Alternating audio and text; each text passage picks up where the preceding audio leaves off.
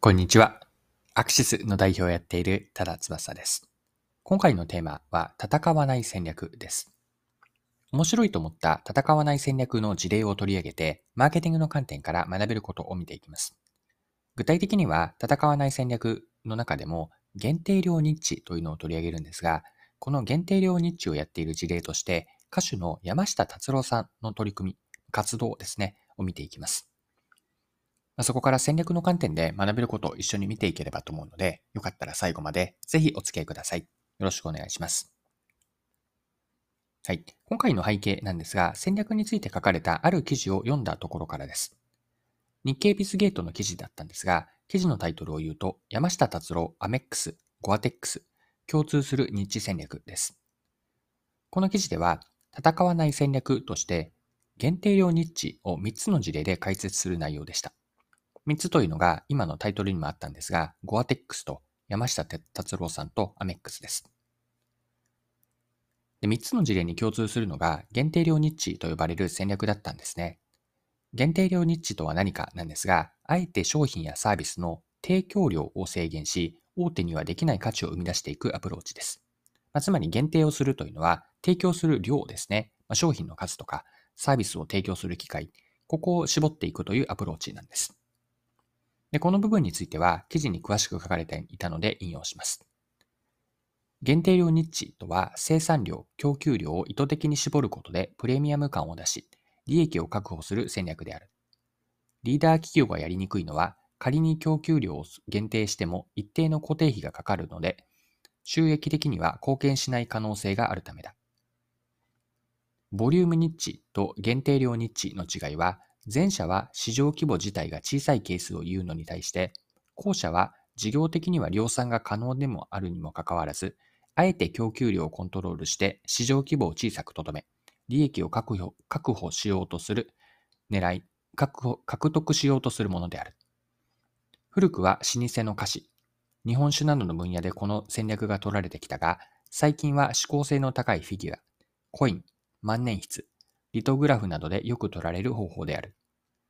しかし、量産の効く分野でもウイスキーのようにあえて数量を限定することによって希少ニーズを喚起できる。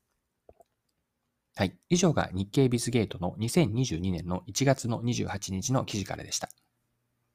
でこの記事では限定量日地の具体例で3つが紹介されていたんですが、特にその中の山下達郎さんの話がマーケティングの観点からも面白かったんです。というのは、まあ、山下達郎さんはやらないことを公言していることとのことで、それは3つあるんですが、1つ目がテレビに出ない。2つ目が武道日本武道館などのアリーナでのライブはやらない。3つ目は本を書かないです。でこの部分、どのように説明されていたかというと、また記事から見ていきましょう。山下達郎は、かたくなにテレビに出ないだけではなく、DVD も一切販売していない。顔を売ることより歌を聴いてもらうことを大切にしている。彼の信念はステージ上の音楽が会場にいるすべての顧客に高いクオリティで届くことが優先であり、音楽ホールとして設計されていない武道館やアリーナではそれを求めることが難しいからである。ライブでもマイクを使わずに肉声を届ける曲を毎回セット、毎回セットリストに加えている。彼がホームグラウンドとしている中野サンプラザは収容人数がわずか2222人だが、一番後ろの顧客にも、一番後ろの観客にも、演奏者にはきちんと音が聞こえるホールだと、彼は長年使い続けている。山下達郎のライブはチケットが取れないことで有名だが、それでも安易な追加公演などはせず、ライブの DVD なども一切販売していない。そのため、彼が歌っている姿を見たければ、難関のライブチケットに当選するしかないのである。音楽のクオリティを追求し、量を追わず、職人的に日地戦略を取ってきた山下達郎は、活動開始から40年を超え、熱烈なファンに支えられ活動を続けている。はい、以上が記事からです。では、限定量ニッチについて、マーケティングの観点から意味合いをさらに掘り下げていきましょう。マーケティングではお客さんを絞り、ターゲット顧客を設定することはよく行われます。限定量ニッチとは、供給する量を絞ることで、ターゲットとなるお客さんも絞っていると見ることができます。